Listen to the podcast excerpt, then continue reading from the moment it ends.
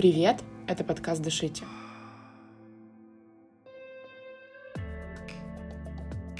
Подкаст, в котором мы говорим о психотерапии и человеческой психологии.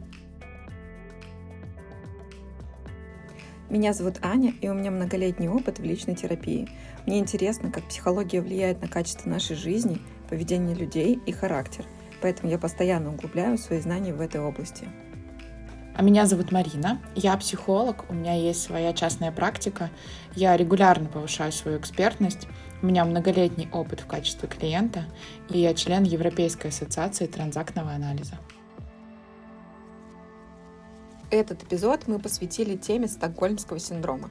Мы решили поглубже изучить, во-первых, откуда он взялся, какие есть предпосылки для развития этого синдрома и как он может проявляться в обычной жизни. Партнеры сегодняшнего выпуска – натуральная косметика Pure Desire. Дальше в выпуске мы расскажем подробнее о наших партнерах и о том, как устроена наша рутина по уходу за кожей. А также вас ждет приятный бонус от Pure Desire.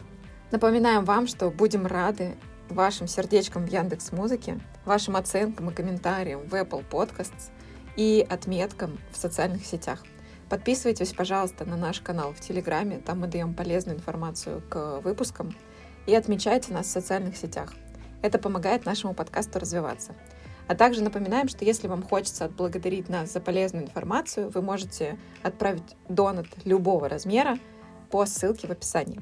Приятного вам прослушивания!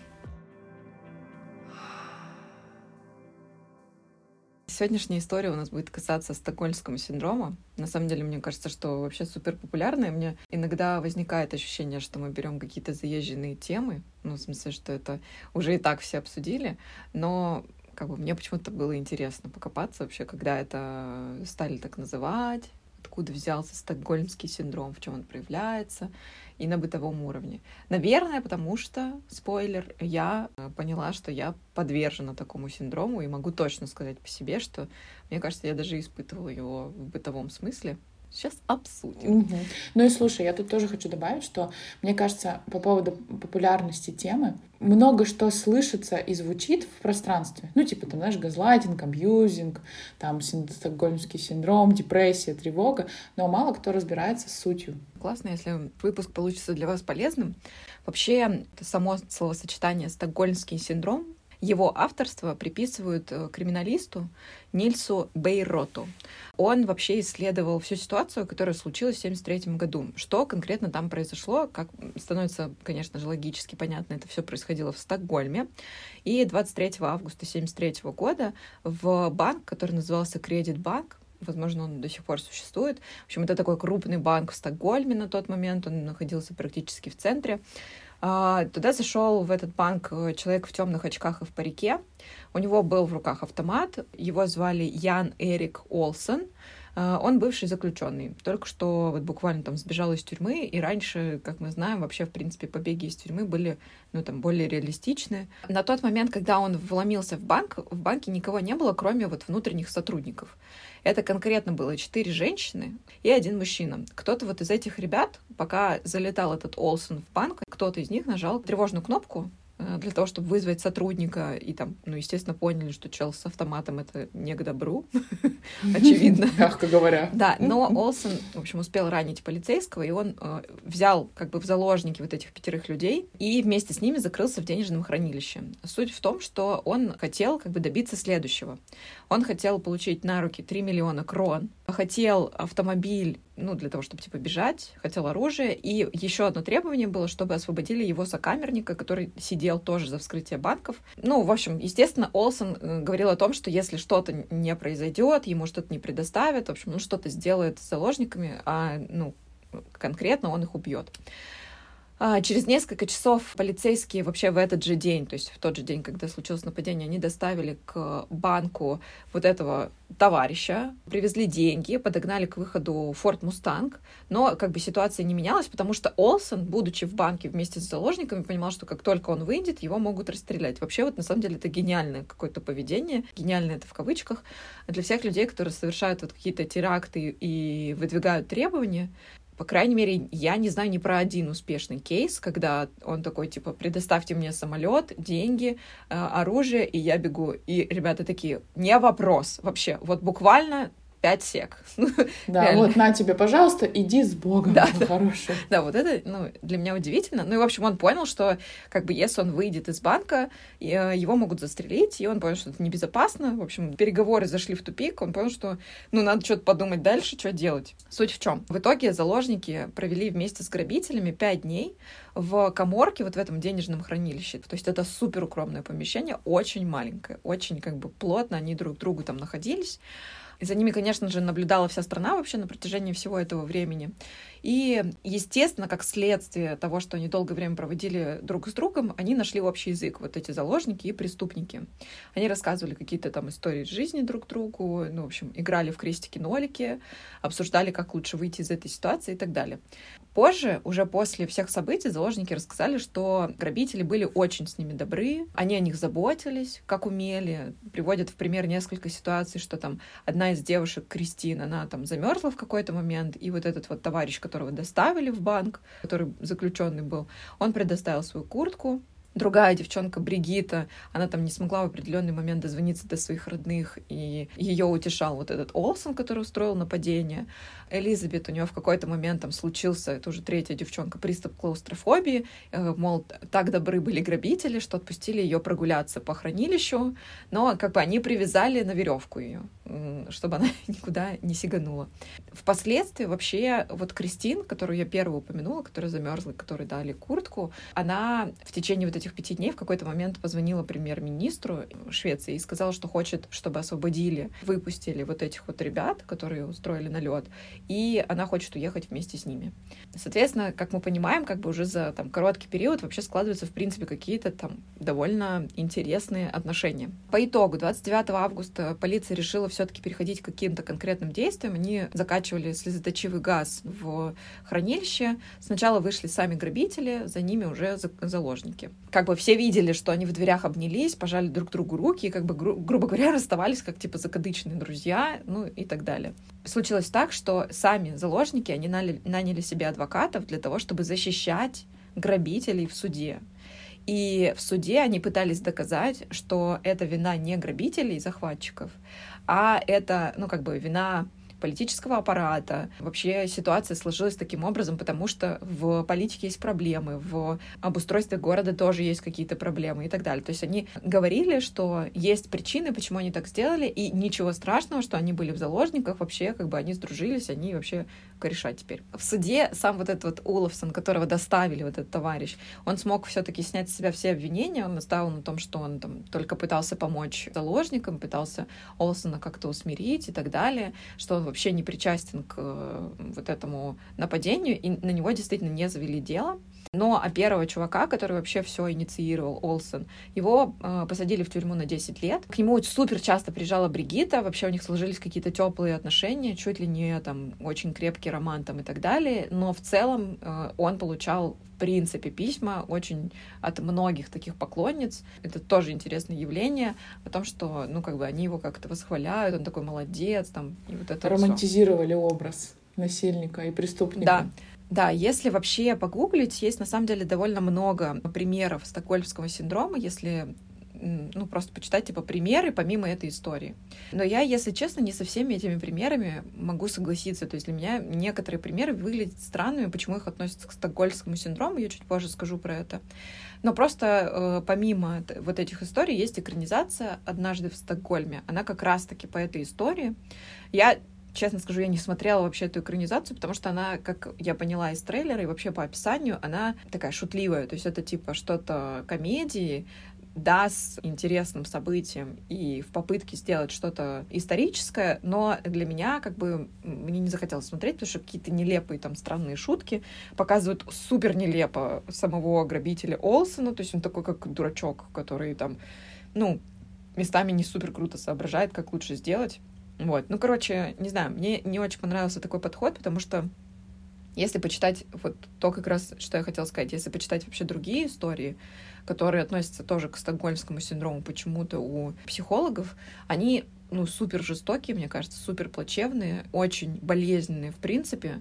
Какие примеры я имею в виду? Я не буду называть конкретные имена, потому что не хочу наврать, но была ситуация, например, в Австрии. Украли девушку, девчонку маленькую еще в маленьком возрасте у такой богатой политической какой-то семьи, у какого-то как это, у какого-то чиновника. Ее украли, ну, типа, супер спонтанно, там как-то вообще никто не предвидел. А, сначала за нее требовали выкуп, а потом, в принципе, пропали похитители, они вообще ничего не требовали с нее и так далее. И в какой-то момент она позвонила, сказала, прекратите меня искать, и скрылась там вместе с этими похитителями. Это оказалась преступная террористическая организация, и ну, их долго пытались выловить там и так далее. В какой-то момент удалось поймать, там, типа через 10 лет после похищения удалось поймать девчонку с какими-то еще ребятами, и она признается, что она, ну, как бы это не то, что она искренне хотела остаться, и не было такого, что она там любила кого-то или что-то такое. Она каждый день думала о том, что ну вот сейчас закончится ее жизнь, потому что ее непрерывно насиловали, непрерывно избивали, у нее было просто ужасное состояние. Она считала, что ну, она не может сделать шаг вправо, шаг влево, для нее это супер тяжелая история. И она как бы тогда сделала такой звонок, и тогда ну, такой шаг проявила, потому что, ну, ей угрожали, что убьют ее родители, что ее убьют, и она должна так сделать. Поэтому вот конкретно в этом случае я не очень понимаю, почему это стокгольмский синдром, когда она не испытывала там по крайней мере, она нигде не вербализировала, что она испытывала там любовь или что-то в таком духе.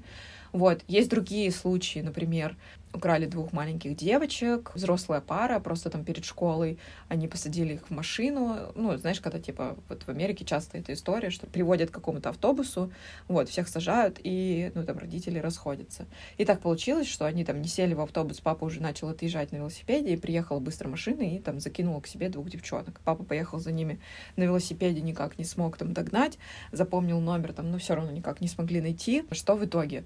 Мужчина из этой пары он насиловал девчонок, у них у обеих родились дочки, сыновья, то есть это типа супер большая семья. Семья, да, тоже тут сложно это так назвать. Через там типа 10 лет начали происходить странные вещи там с э, мужчиной. Он ну, просто начал стареть, что-то типа деменции. По-моему, он упал в какой-то момент, приехала скорая. Ну и, короче, так случилось, что типа люди стали задавать вопросы, типа, что за состав семьи у вас там и так далее.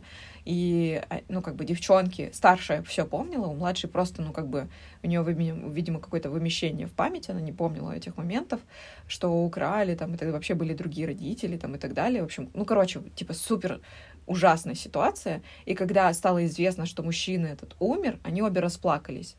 Здесь я могу, с одной стороны, понять, почему как бы они расплакались, потому что, ну да, это все-таки, какой бы ужасный это не был человек, они там прожили много времени вместе. И да, это было все через насилие, вообще не через их собственную волю, и когда они были детьми, но тем не менее, там, по крайней мере, по их описанию, не было такого, что их избивали там и так далее, не прислушивались к их желанию, что ужасно в отношении секса, например. Но, тем не менее, короче, вот, типа, я могу понять, почему у них сложились теплые ощущения. Ну, короче, таких ситуаций довольно много, на самом деле, можно почитать. А, вообще, в принципе, это не хочется говорить распространенная история, просто это не редкость, когда происходит какая-то жесть, если захватчик, грабитель, насильник проявляет не только жестокие чувства, дальше у жертвы начинают возникать теплые чувства по отношению вот как раз к этому персонажу. Вот.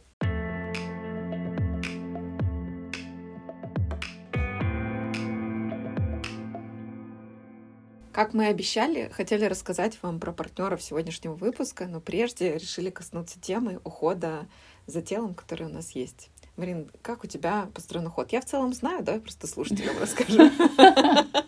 Давайте тоже поясним. Просто мы часто гостим друг у друга и э, ездим вместе, поэтому мы знаем, как выстроен у нас уход за телом. Да, мы вообще подружки, поэтому мы, собственно, подкаст этот сделали. Так что мы все в курсе всего. Да.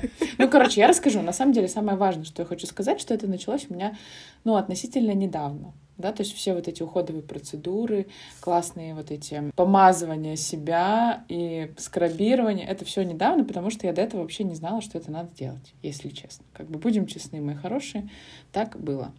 Вот. Поэтому, что хочу вам рассказать, с чего состоит мой уход за телом. Первое, самое важное, это, конечно, тело очистить и помыть. Как бы гель для душ никто не отменял, мои хорошие. Мы так по базе пошли. Да, да, да. По базе. Это база. The base, you know. Yeah. Далее, чтобы кожа оставалась, особенно в осенне-зимний период, да, это тоже важно, чтобы она оставалась увлажненной. Но перед этим, э, чтобы всякая отмершая часть нашей кожи, мы же биологические существа, правильно? У нас кожа тоже дышит, работает, клеточки и кушают, и выделяют, и, в общем, все это надо почистить дело. Я использую скраб. И самое для меня важное в скрабе это текстура. И, кстати говоря, у наших партнеров классные скрабы. Да, очень крутая консистенция, как паста прям.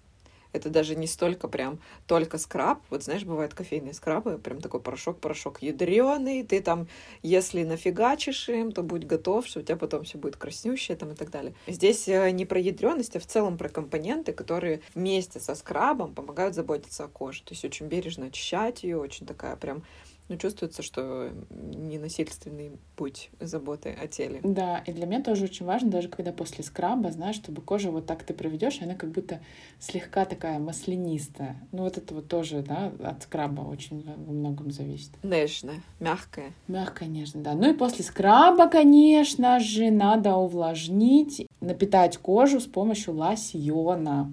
И здесь, не знаю, как у тебя, скажи, но для меня я вообще умираю, как мне важен аромат. Угу. Слушай, я с тобой согласна.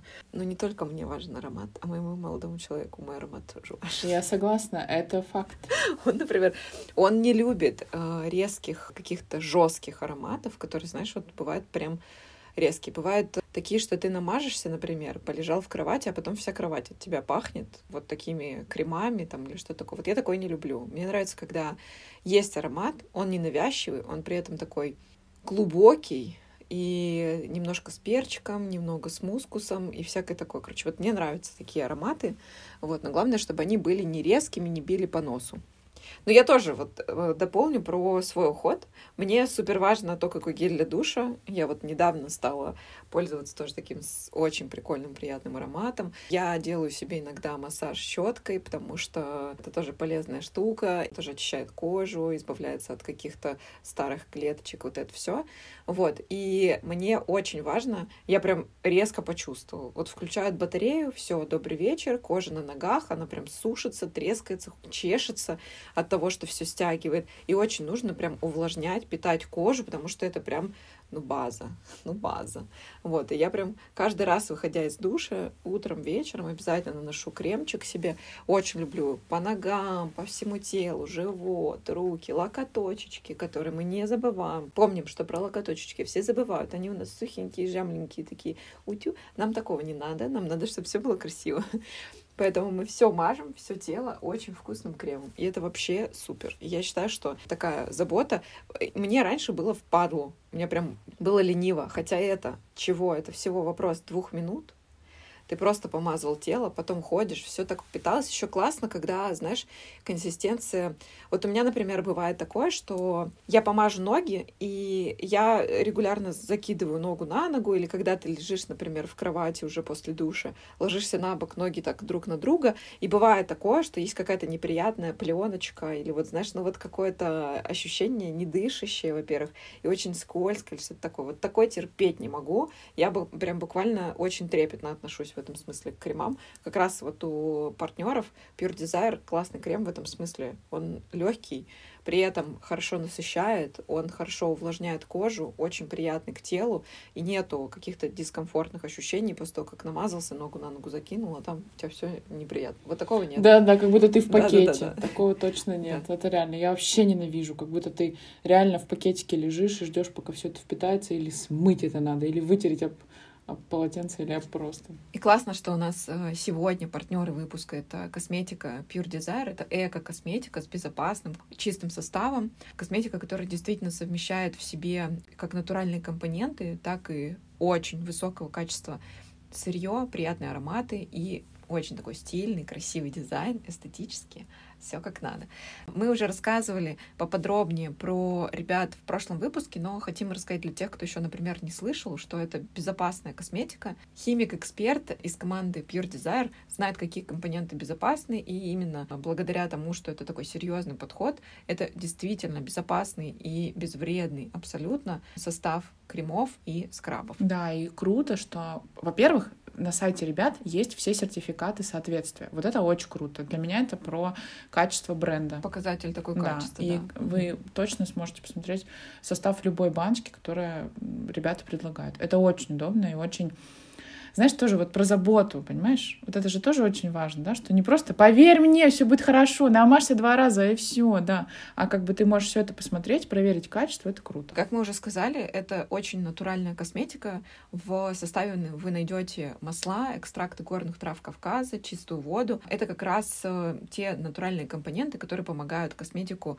сделать более качественной и не травмировать вашу кожу. Поэтому то, что здесь натуральные составы, это очень круто. Само производство находится на Кавказе. Также ребята контролируют вообще все от э, премиального сырья до упаковки на любых этапах производства, поэтому здесь все по таким хорошим, чистым контролем. И как мы говорили, тут эстетически классная упаковка, которая приятно трогать, ставить баночку на свою ванну, не знаю, на свои полочки или рядом с кроватью. И, в общем, для эстетов, для ценителей красоты это прям самое то. Да, еще я поняла, что у них очень удобная упаковка. В описании вы найдете все полезные ссылки. Например, у ребят вышел пост о том, как стоит ухаживать за кожей в осенне-зимний период. Это супер важно. Пожалуйста, не игнорируйте. Ваша кожа будет вам только благодарна, и она скажет вам спасибо за то, что вы заботитесь о ней так, как будто это самое ценное, что есть на планете. И это правда так. Да, и еще я хочу сказать, что это так важно. На самом деле, вот, казалось бы, мне скоро 30 лет, но только совсем недавно, типа года два назад, я узнала вообще о том, как это, как важно и как работает в целом система ухода за собой, за телом, за кожей, за кожей лица, да, за какими, ну, за важными участками кожи, как ей помочь, когда ей плохо. И для меня это был шок. И классно, что сейчас мы живем в таком мире, где информации просто ее много. Это отчасти и минус, конечно, тоже, но тем не менее информации много, вот этого просвещения очень много, и классно, что ребята тут тоже помогают своим пользователям, да, как-то выработать вот эту систему, которая подходит для ухода за кожей, тело и, и помочь себе, правда, сделать ее еще бархатной, приятной на ощупь и вот это все. Ну и приятный бонус, то, что по промокоду «Голос» вы получите скидку до конца октября 20% на заказ на сайте. Пожалуйста, заказывайте косметику, пользуйтесь. Всем хорошей кожи, всем заботы о себе, всем любви к себе, любви к своей коже. Pure Desire большое спасибо за партнерство и за скидку нашим слушателям. И мы вам желаем приятного прослушивания дальше.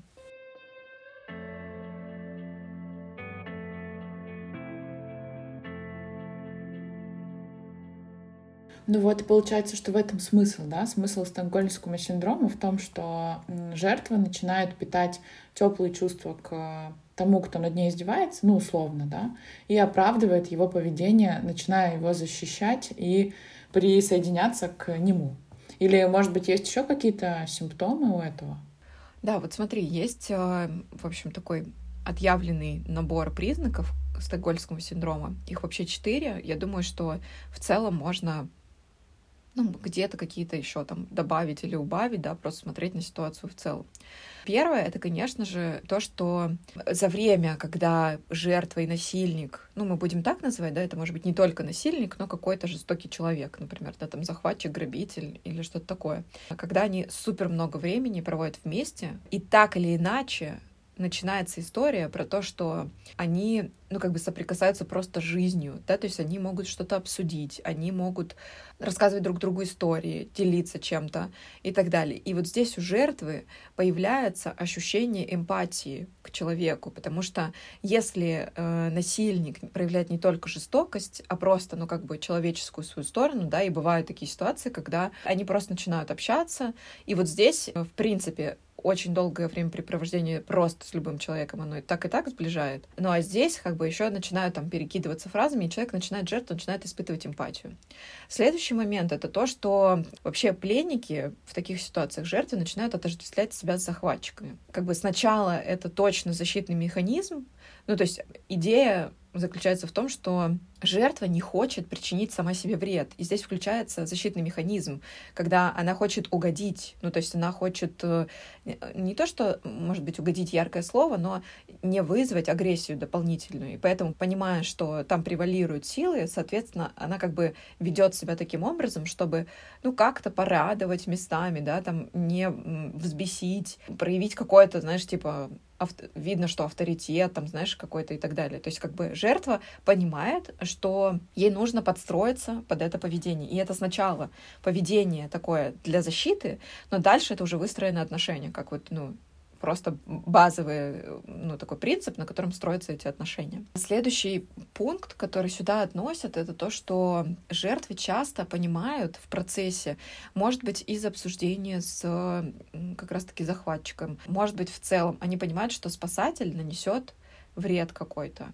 Ну, например, допустим, Ты это имеешь захват... в виду полицейский? Ну вот да, например, там полицейские или люди, которые пытаются спасти из этой ситуации, они могут причинить вред, и психика как бы психика, во-первых, за то, что так, хорошо, хотя бы здесь, вот в этой ситуации, когда мы уже в нее попали, что-то происходит, мы уже поняли, как здесь себя надо вести, вот это изменение извне, вторжение, оно может причинить мне вред. Во-первых, потому что, ну, могут начать стрелять, да, и там пуля попадет в тебя. Или, допустим, когда много заложников, вот этот же слезоточивый газ, там вот отравляющие газы и так далее. Все вот эти истории с Нордостом, например. Как бы мы просто базово понимаем, что пока нас спасают, нам могут причинить вред, просто потому что у нас информационное поле такое, что мы знаем такие ситуации. И здесь жертва начинает понимать, что если пытаются ее спасти, ей тоже может как бы быть какая-то опасность. И она уже не от захватчика, не от насильника, а уже от спасателя. Соответственно, лучше придерживаться захватчика. Это просто такой вот э, защит, защитный механизм. Ну да, и часто у него в руках вся власть, и хрен знает, как он себя поведет, когда спасатели будут атаковать, штурмовать, э, ну, освобождать там банк или концертный зал или еще что-то. Ну да. И последний пункт, который сюда относит, э, говорят о том, что есть такая история, что пока ты узнаешь с человеческой стороны вообще, в принципе, вот эту в противную сторону нападающего там и так далее, есть история, что ты проникаешься, почему он так начал делать. То есть как бы ты можешь понять, почему, что ему не нравилось там в, не знаю, в законах, в политике, в, почему вообще в такой ситуации он так решил себя повести. И здесь такая история, что часто как раз-таки жертвы, вот они поэтому выходят дальше на защиту, потому mm-hmm. что за время, пока они проводят вот э, с этим насильником, они понимают, что, ага, почему-то действительно на него не обратили внимания, или почему-то у него, как у категории людей, повышенный налог, странно, или почему-то ему не оказали там вовремя помощи в больнице. Какие же у нас плохие больницы, полиция там и так далее. И вот здесь начинается размышление, что ты же еще тоже, будучи в информационном поле, ты знаешь не единственный этот пример. Ты просто видишь этот пример близко с собой, но ты знаешь, что бывает по-другому. Ты знаешь, что бывает так, что это, ну, как бы, это не единственная ситуация. Ты слышишь. Но это не придумано, да. То есть тебе становится его жаль, потому что он тоже жертва там системы, ситуации, да, да. каких-то обстоятельств и так далее. И уже тех, кто должен тебя спасти, ты отождествляешь как раз-таки с угрозой, потому что это как раз они привели к ситуации, что все вот так выглядит. И вообще, как бы, если относиться к конкретно, ну, скажем, что такое стокгольмский синдром? Это как, как бы не синдром как таковой, и не заболевание, это не психическое расстройство в привычном как бы понимании нашем. Это просто вариант психологической защиты и стратегия такая, которая для спасения человека. То есть так работает психика для того, чтобы просто защититься в этой ситуации, не сойти с ума, чтобы не подвергнуть себя опасности и, главное, естественно, выжить. Э, как бы странно это ни звучало. Вот. Здесь сделаю оговорку. Мы просто в прошлом выпуске упоминали то, что есть типа классификация там расстройств и так далее. Стокгольмский синдром, поскольку он не является расстройством, он не внесен вообще в принципе в какую-то классификацию. Просто это как такое явление, ну вот со второй половины 20 века, как может себя провести психика, почему она так себя ведет и так далее. В стрессовой ситуации, в момент, когда тебе угрожают что-то твоей безопасности физической да. или эмоциональной, или вообще, угу. ну, как бы тебе, как, как субъекту. Да.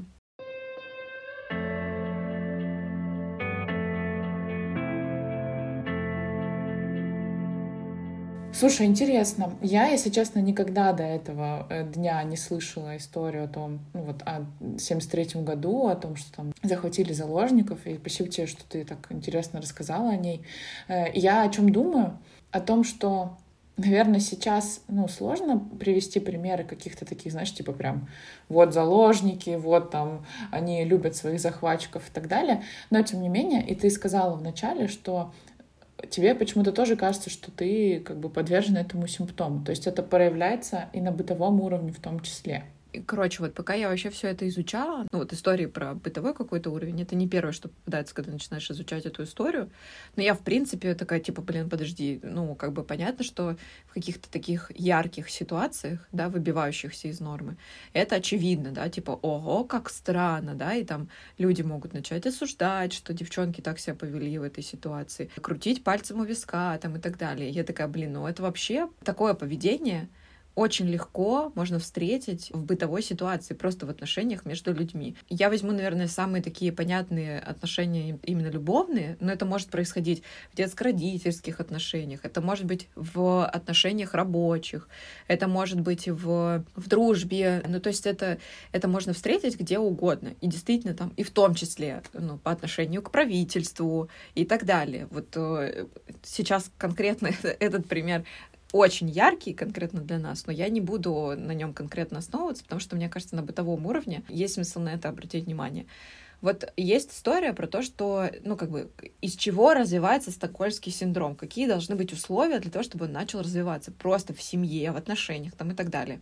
Первое — это какая-то, ну, там, психологически травмирующая ситуация. Допустим, для каждого это может быть разное. Допустим, на человека никогда раньше не кричали, но на него в паре начали кричать. И для него это, как бы для психики это стресс. Типа, в смысле, что, почему на меня кричат? Это неадекватно, это ненормально по отношению ко мне. И это такой, типа, как триггер, психологическая какая-то травма. Или, допустим, физическое какое-то воздействие на человека. Да, там, ударили, толкнули, я не знаю, что угодно, физическое, ну как физическое насилие. Или, может быть... Слушай, а вот тут, извини, пожалуйста, у меня вопрос. Я хочу с тобой тут вместе порассуждать. И у меня есть ощущение, что как раз склонны к развитию стокгольмского синдрома те ребята, у которых было привычно какое-то проявление агрессии, ну, в своей там родительской семье, условно. То есть, если, например, есть девчонка, у которой никогда в жизни, или там мальчишка, да, никогда в жизни родители там не позволяли себе агрессии, не позволяли себе громких слов, не позволяли себе оскорблений, то, скорее всего, в ответ на поведение абьюзера или агрессора, она скажет, знаешь что, пошел ты нахер. Да, а да тот... я поняла, про что ты говоришь. Я думаю, что статистически те, кто подвержен был агрессии какому-то любой агрессии, короче, в любом виде, они статистически наверняка больше склонны к тому, чтобы проявлять какой-то вот этот синдром стокгольмский. Я допускаю, что в ситуациях, просто я знаю такие ситуации, когда у человека это было ненормально, ну, как бы в семье, но это произошло с любимым человеком, и ты начинаешь немножко, ну, как бы думаешь, а почему так? А, я поняла, то есть, типа, это было нетипично для него ранее, и ты такой, типа, ну ладно, значит, если так произошло, надо разобраться, что дальше. Ну да, например, такое тоже может быть. Да, статистически я с тобой соглашусь, что, конечно же, ну те, для кого это норма отношений, они считают, что это норма отношений и дальше. Здесь просто уже такое привычное восприятие абьюзивных отношений как проявление любви.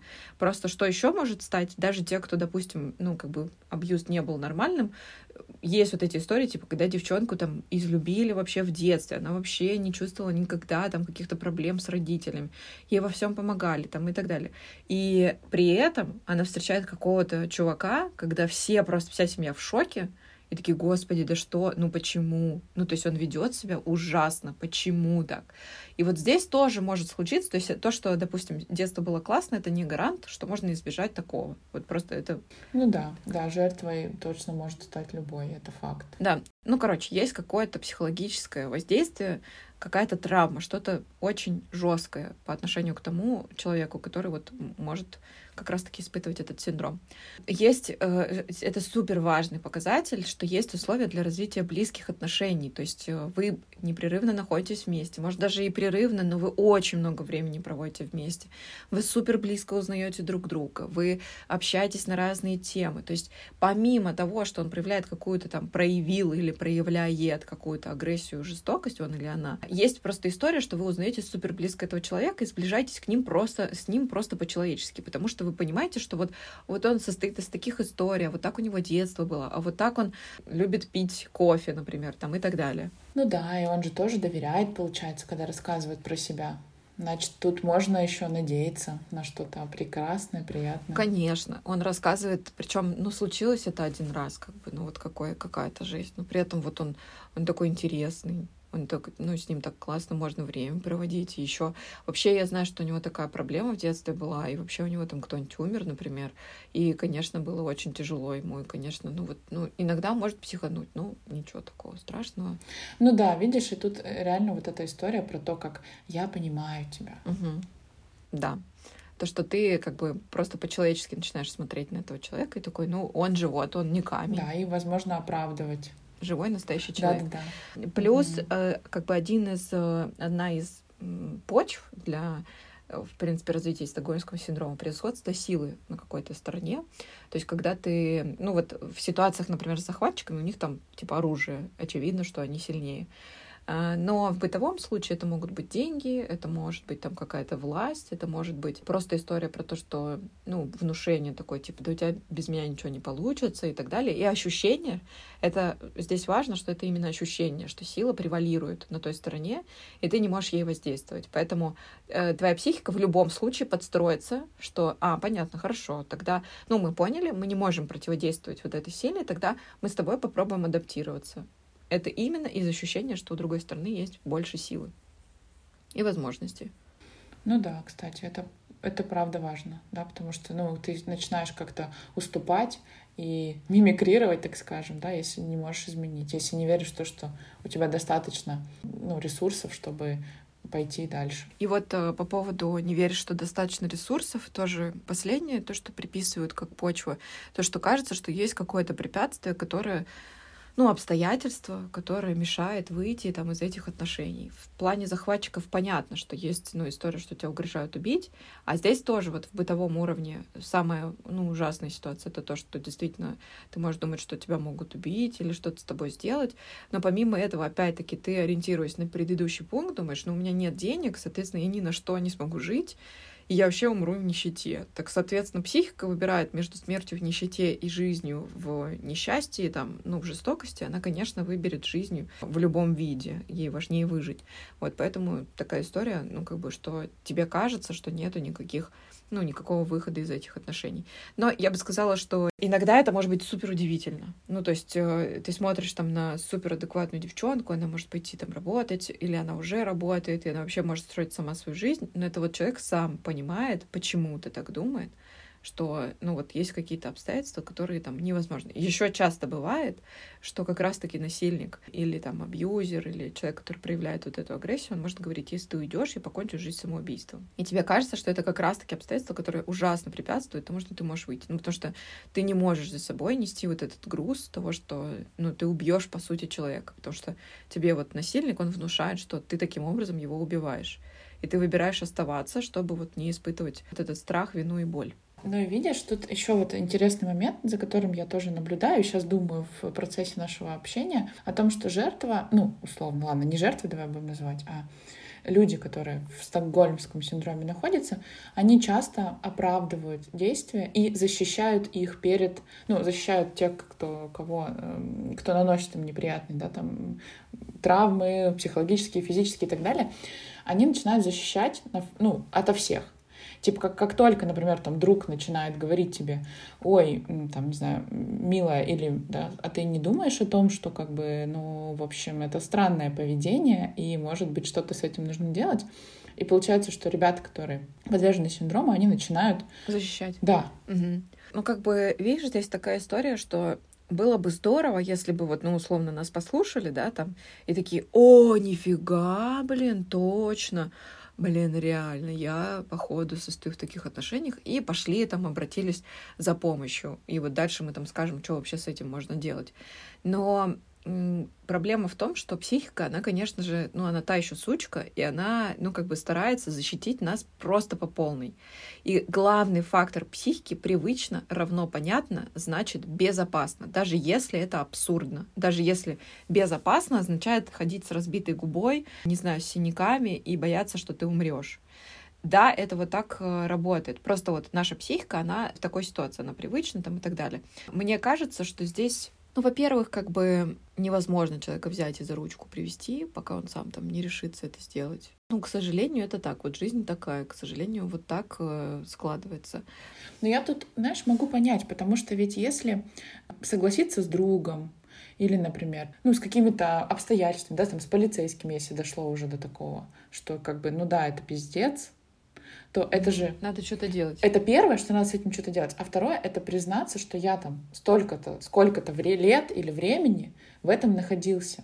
И это же тоже стресс и травма. Представляешь, эм, в терапии иногда ты открываешь какие-то вещи, не знаю, там про семью, и ты такой сидишь и думаешь, это я так с собой поступал, это так было нормой, это просто жесть, я не хочу так больше. И прикинь, вот с этим совсем столкнуться. Конечно, я бы тоже, наверное, оправдывала. Слушай, ну я э, вот почему я сказала про то, что я точно подвержена вообще вот этому стокгольмскому синдрому, потому что, ну, во-первых, я была в отношениях, где был конкретный абьюз, и где мне в итоге уже молодой человек начал угрожать, что отрубит пальцы. Сейчас я понимаю, ты мне вот так сказал, в первую очередь, что ты делаешь? Ты идешь нахуй. И все. А дальше, ну, как бы, я там себя блокирую, я удаляю тебя из жизни, потому что мне это нахер не надо. Но что я сделала? Я сначала охерела. У меня после этого начались там панические атаки там и так далее. Но, что важно, я потом поехала поговорить. Мне было важно услышать, ты действительно так думаешь или нет. И что самое интересное, что вот я сейчас это, я даже сейчас это помню, что когда я приехала поговорить, я сказала, если ты действительно так думаешь, то мы с тобой не можем быть вместе. Он вообще ничего не сказал, он просто обнял меня и я сама нашла для себя в этом объятии ответ, что, конечно, я так не считаю. Нихера! А реально, он же по факту ничего не сказал. Да, он вообще ничего не сказал. Он сказал, иди сюда, и все. И больше он не сказал, что я был неправ, это ужасно, нельзя так говорить, конечно, я так не считаю. Не было такого.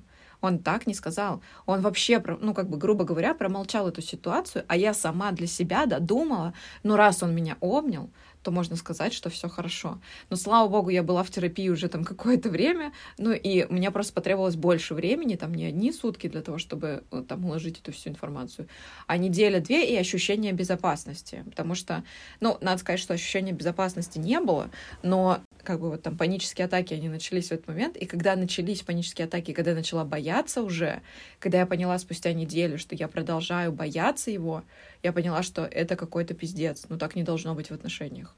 А я реально начала бояться. То есть я когда думала, слышала, что поворачивается ключ, ну там в дверях, я такая, блин, надеюсь, все в порядке.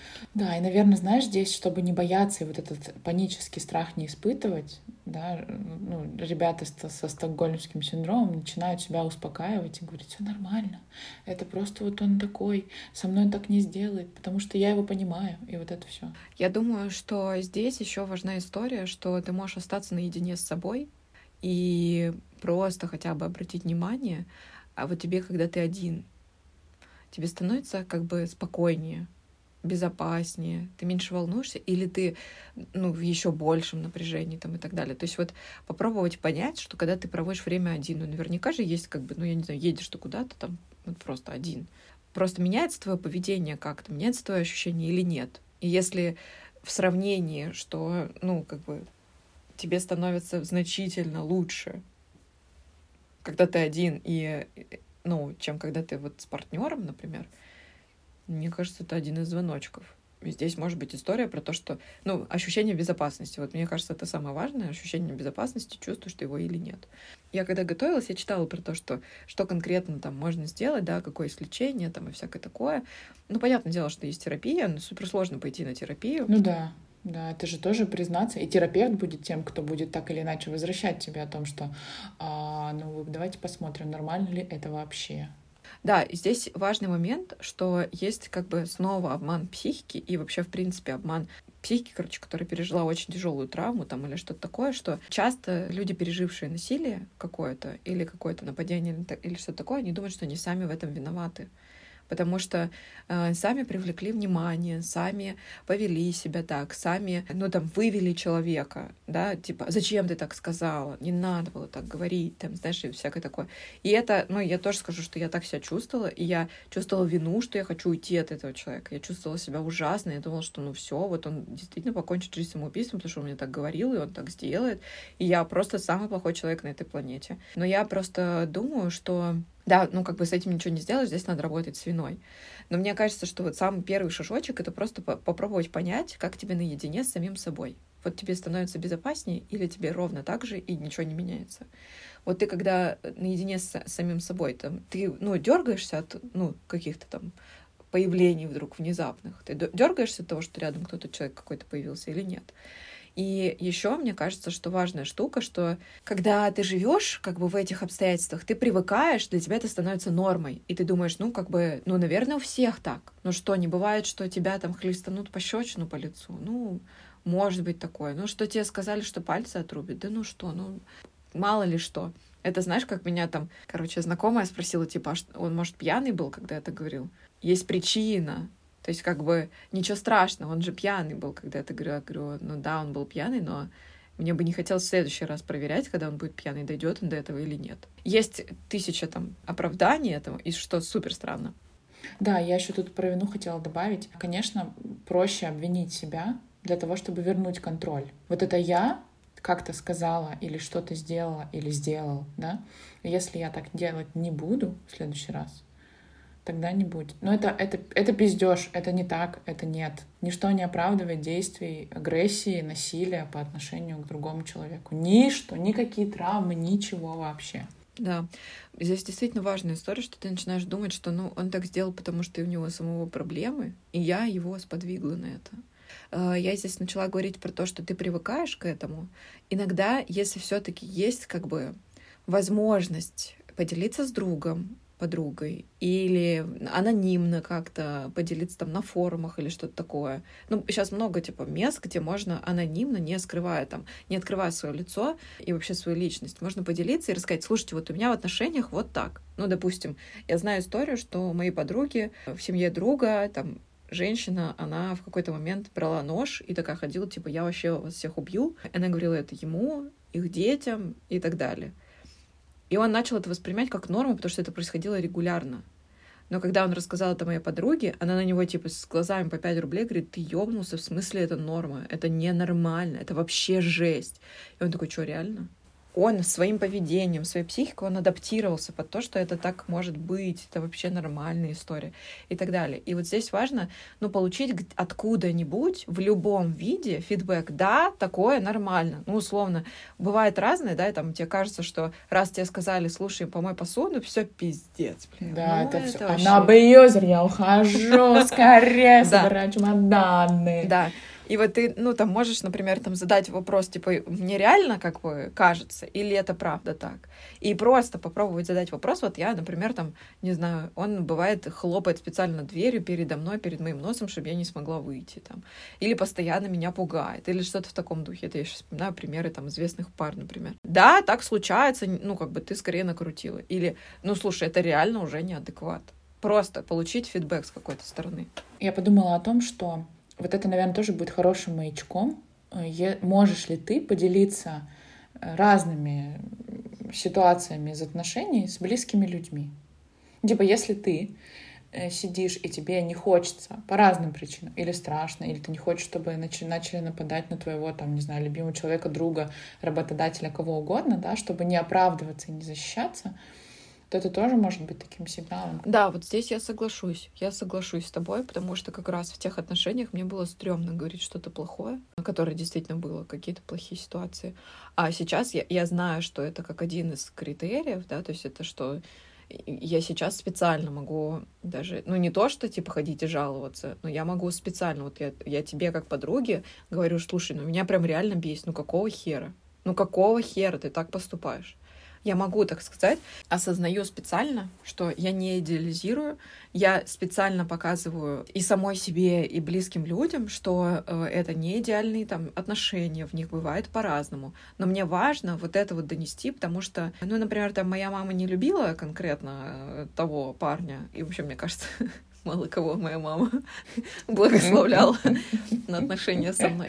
Но что здесь важно, что, ну, как бы я никому не рассказывала ничего плохого. И когда я начала рассказывать, даже маме, когда я говорила, что, типа, он показывал мне фотографии спортивных девчонок и говорил, если ты будешь спортом заниматься, ты будешь вот так выглядеть. У меня мама так посмотрела, господи, Аня, в каких же ужасных отношениях ты была. И когда я начала рассказывать друзьям разные ситуации, они такие, блин, казалось, что вы просто идеальные. Почему вы, ну, почему ты вообще не рассказывал такого? Ты немножко чувствуешь себя долбанутой, как будто с тобой что-то не так. Когда ты начинаешь рассказывать это все, на тебя смотрят, типа, реально так было? Ты думаешь, да ну, конечно, я же не придумываю. Вот причина, почему я ушла, почему ты не рассказывал. И тебе прилетает за то, что ты не рассказывала там и так далее. Но я не рассказывала, потому что хотела защитить как раз таки. И вот если возникает история, что ты не будешь что-то плохое рассказывать, ты вот это хорошо сказала, что типа если ты хочешь защитить и не рассказывать, это тоже хороший звоночек. Да, ну и тут, наверное, важно высказать в другую сторону, да, что, например, если с вами делится таким человек, очень важно доверительно и с пониманием к этому отнестись. Потому что э, как ему сложно, прикинь. Ну, ты, ты-то прикинешь, конечно. Ну да, ты правильно сказала, что у тебя возникает ощущение, типа, как ты могла так поступить с собой, а почему ты вообще вступила в эти отношения. Помимо этого, ну, не справилась, все понятно, потому что синдром Бога, ты хочешь спасать, хочешь исправить этого человека. Ну, действительно, как бы, главное просто подходить к этому, наверное, без осуждения. Да, это очень важно. Ну и как раз-таки, да, вот если мы говорим про лечение, ну и как бы, как лечение, что за слово, не, не вот мы же не, не знаю, не герпес лечим или не прыщики, а какой-то, возможно, помощь, да, то это, конечно, безусловно, терапия, доверительная вот эта атмосфера, да, чтобы был тот человек, который может показать очень мягко, аккуратно, что где-то может быть что-то не так. Или, да, вот здесь вот норма, да, все нормально. Как вы вообще себя чувствуете в этом? В общем, короче, выход есть. Просто, мне кажется, надо в какой-то момент, как мы в прошлый раз сказали, так и сейчас, позиция наблюдателя, она сама по себе терапевтична. Можно даже никому не озвучивать первое время какие-то свои там переживания, ощущения и так далее.